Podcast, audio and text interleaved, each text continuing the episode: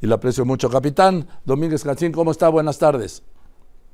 ¿Qué tal, Joaquín? ¿Cómo estás? Muy buenas tardes. Me da mucho gusto saludarte a ti y a todo tu auditorio. Buenas tardes. A ver, una primera opinión del decreto presidencial que recorta por segunda vez los vuelos por hora en el Aeropuerto Internacional de la Ciudad de México de 52 a 43. Preocupante, Joaquín, preocupante por decirlo menos y, como lo dice nuestro comunicado, hay dos cosas. Una parte es la parte unilateral. ¿Y por qué menciono unilateral? Porque la asignación de slots en los aeropuertos saturados, como es el caso del Aeropuerto Internacional de la Ciudad de México, se asignan a través de un comité de operación horarios que sesiona periódicamente y de acuerdo a ciertas reglas establecidas a nivel internacional o mejores prácticas internacionales que implementa la IATA, pues bueno, se van asignando estos eh, horarios de despegue y aterrizaje, mejor conocidos como slots. Y en este caso es unilateral porque lo está haciendo la Agencia Federal de Aviación Civil sin consultar a este comité de operación horarios. Y arbitrario porque bueno, si bien en, el, en este decreto se menciona un par de estudios, uno realizado eh, por el CENEAM, los servicios a la navegación en el espacio aéreo mexicano, pues es un, es un estudio que no, al menos el día de hoy, eh, la industria no conoce. Entonces, eh, pues cuando no hay diálogo, cuando no hay consenso, pues no, no se puede llamar de otra cosa más que es un acto arbitrario. Bueno, es un decreto presidencial que entra el día 29 de octubre en vigor. Así es, el 29 de octubre, y eso es todavía más delicado, Joaquín. A ver, cuando, cuando los aeropuertos saturados, como es el caso, insisto, del ICM, tienen que hacer este tipo de, de reducciones a las operaciones aéreas en sus aeropuertos, por lo regular, y esto se ha visto en, eh, en otros lados del mundo, se hace con tiempo. ¿Y por qué con tiempo? Eh, hoy ya está vendida la, la, la temporada de invierno 2023 y los primeros meses del 2024. Y entonces ahora, ¿qué va a pasar con todos aquellos pasajeros que ya compraron el día de hoy un boleto y que probablemente las aerolíneas en próximos días se los van a tener que cancelar? ¿no? Entonces, eh, es, es muy preocupante que no se haya hecho tampoco con temporalidad, es decir, cuánto tiempo va a durar, si bien el decreto dice que es en tanto las condiciones de infraestructura del ICM no mejoren, pero tampoco sabemos ¿Cuál es este límite? ¿Cuál es esta temporalidad? ¿Hasta dónde vamos a llegar? Bueno, es que no hay nada más definitivo, capitán, que una medida temporal, ¿eh?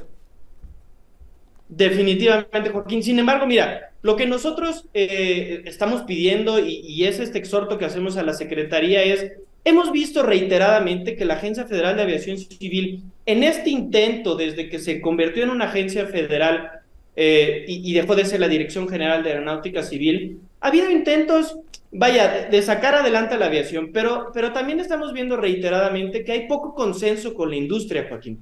Y eso nos preocupa en una industria tan especializada que cambia constantemente, en donde además de todo damos un servicio público.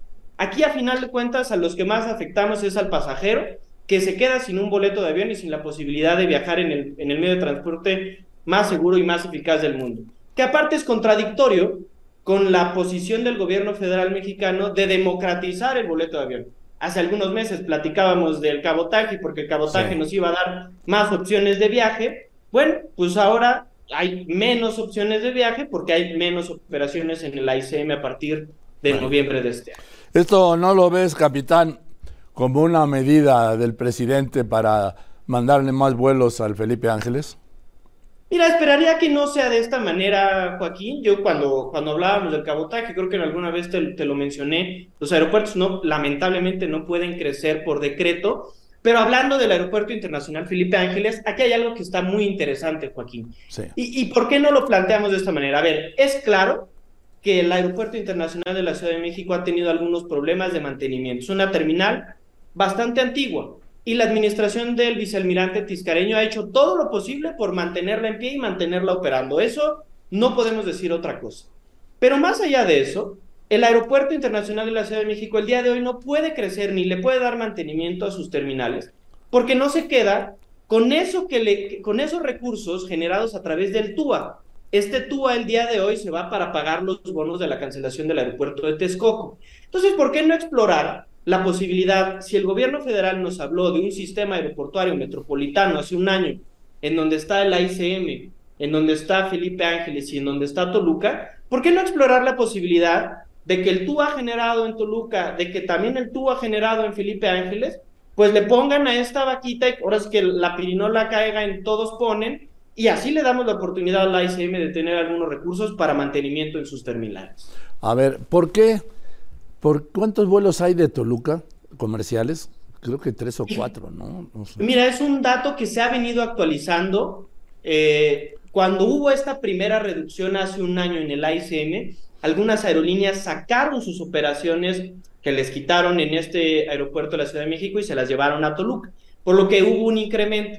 Pero hace poco tiempo también hemos escuchado que, que se quieren retirar estas, estas operaciones también del, del aeropuerto de Toluca y dejarlo solo para aviación ejecutiva y general. Entonces, los números son muy cambiantes, Joaquín, pero lo que sí te puedo decir es, el dato en el ICM para mí es muy, muy preocupante. Estamos hablando de nueve operaciones cada hora, lo cual correspondería más o menos en un año de operaciones a cerca de 20, más o menos, ¿eh? aproximadas, 26 mil operaciones en un año que le estaríamos quitando al Aeropuerto Internacional de la Ciudad de México, lo cual, también haciendo un aproximado, dependiendo de la configuración de flota que usen las aerolíneas, estaríamos hablando de cerca de 4 millones de pasajeros menos en el ICM. Bueno, es que dice también, eh, me decía hace un momento el vicealmirante Tiscareño, el director del Aeropuerto Internacional de la Ciudad de México, que hay una sobresaturación de personas. Eso lo entendemos. Y a ver, insisto, yo creo que el vicealmirante Tiscareño está haciendo un trabajo estupendo con lo que tiene. Por eso insisto, Joaquín, si queremos una terminal digna para la Ciudad de México, dejemos de los recursos al, Aeropuerto Internacional de la Ciudad de México Benito Juárez para que pueda darle mantenimiento. El día de hoy, claro que no tiene recursos y entonces Claro que sí, hay datos mucho más allá. El día de hoy hay 52 millones de pasajeros en el último año, pero no solo eso, la terminal también llegan personas que trabajan en la terminal, que acuden a la terminal, porque como tú sabes, hay casas de cambio, hay algunas tiendas. Entonces, esa es otra estrategia que se podría buscar. Desincentivar la afluencia al aeropuerto de la Ciudad de México y no necesariamente ponerle la soga al cuello a las aerolíneas, que por cierto, cada vez que vienen tratando de recuperarse de, la pandemia del COVID-19, les ponemos una piedrita más, ¿no? Primero fue el tema de cabotaje, después el tema de que la carga se tenía que salir de acá, y ahora el tema de cada vez menos operaciones en, el Benito Juárez. Eso nos preocupa, Joaquín. A nosotros como pilotos nos preocupa porque son fuentes de empleo, son fuentes de desarrollo profesional, y aparte que puede tensar, a mí no me gustaría pensarlo, pero podría tensar la relación con los Estados Unidos de América y el día de hoy seguimos degradados a categoría 2. Era, e, es el punto al que iba. Pues este, nos dije primero uh, esta degradación que fue en mayo del 21, de categoría 1 a 2, que lo iban a arreglar en 5 meses, luego en 7, luego en 11, luego en un año, luego en, en un año y cuatro meses, luego a los dos años, y ya llevamos mayo, abril, mayo, junio, julio, agosto, ¿sí? dos años y tres meses en categoría 2. Mientras se hinchan las aerolíneas estadounidenses, aquí se ha reducido dramáticamente el movimiento de pasajeros de las aerolíneas mexicanas de y hacia Estados Unidos. Así es, Joaquín. Y ahora imagina esta reducción adicional. Yo creo que es una pregunta muy válida que hacerle a la autoridad aeronáutica si, si, si ellos cómo están pensando que sea esa reducción si todos van a, otra vez, ¿no? Si como la pirinola todos le van a poner o solo le van a poner las aerolíneas nacionales, yo creo que eso, además de todo, sería una nueva injusticia para, mm. para los nacionales que intentan, insisto, una y otra vez, traen más y mejores equipos, traen más y mejores aeronaves. Y el tema de la categoría 2, Joaquín, son 27 meses.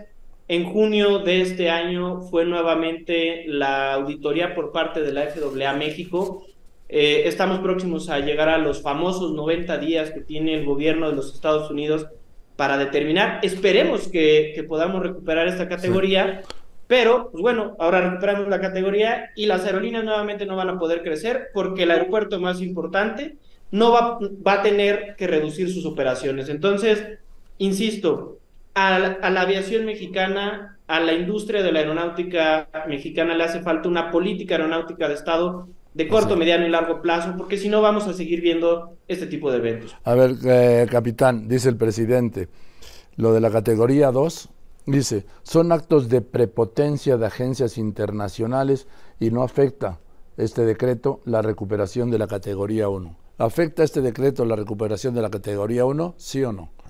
Directamente no, Joaquín, pero podría tensar la relación. ¿no?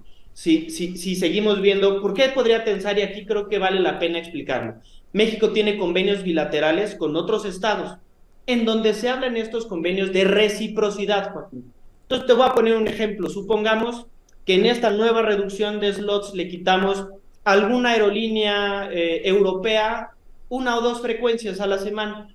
En el estricto sentido, con este convenio bilateral, la Unión Europea podría pedir la reciprocidad y quitarle a las aerolíneas mexicanas dos o tres frecuencias. Entonces, si estamos degradados y no podemos abrir nuevas frecuencias hacia los Estados Unidos, pues también hablando del bilateral, si le quitamos slots a las, a las aerolíneas norteamericanas, pues ellos en el bilateral podrían pedir la reciprocidad y entonces eh, quitarle todavía más frecuencias a, los mexicanos. Por eso creo que no es momento para tensar esta relación. Si estamos a punto, como lo ha dicho el secretario de Comunicaciones y Transportes, estamos a punto de recuperar la categoría, yo me pregunto, ¿para qué tensar más esta relación? Bueno, además en el caso de Aeroméxico es Delta también. Evidentemente, así es, Joaquín. Entonces, pues esto, esto afecta todavía más, no solamente al convenio bilateral, sino también podría tener afectaciones al joint venture entre Delta y Grupo Aeroméxico. Incluso podría caer en el TEMEC. Sí, aunque el, mismo bilateral en materia de transporte aéreo entre los Estados Unidos y México tiene sus propios mecanismos de, y sus propios mecanismos para resolver estas controversias. Pero todavía más allá, a mí no me gustaría, eso sí no me gustaría pensar, Joaquín, que pudiéramos activar algún protocolo de controversia del TEMEC eh, que definitivamente no le conviene a México en estos momentos. Por eso debo de insistir, la creación de una política aeronáutica de Estado que le dé certidumbre. Y hoy ya, ya ni siquiera te quiero hablar de la certidumbre que necesitamos quienes trabajamos en esta industria. Hoy la verdad es que para la aviación necesitamos certidumbre hasta para el pasajero. El día de hoy, Joaquín, ¿tú con qué garantía compras hoy un boleto para diciembre si no sabes si ese boleto que hoy compres pasado mañana la aerolínea te va, te va a pedir eh, cancelarlo o te va a cancelar tu vuelo porque es uno de los que entran dentro de esta reducción. En fin, pues vamos a ver qué es lo que pasa. Gracias, capitán. Te mando un abrazo. Joaquín, muchas gracias. Nuevamente, gracias por el espacio y a tus órdenes, las gracias. veces sea necesario. Gracias, buenas tardes, capitán Ángel Domínguez Catzín.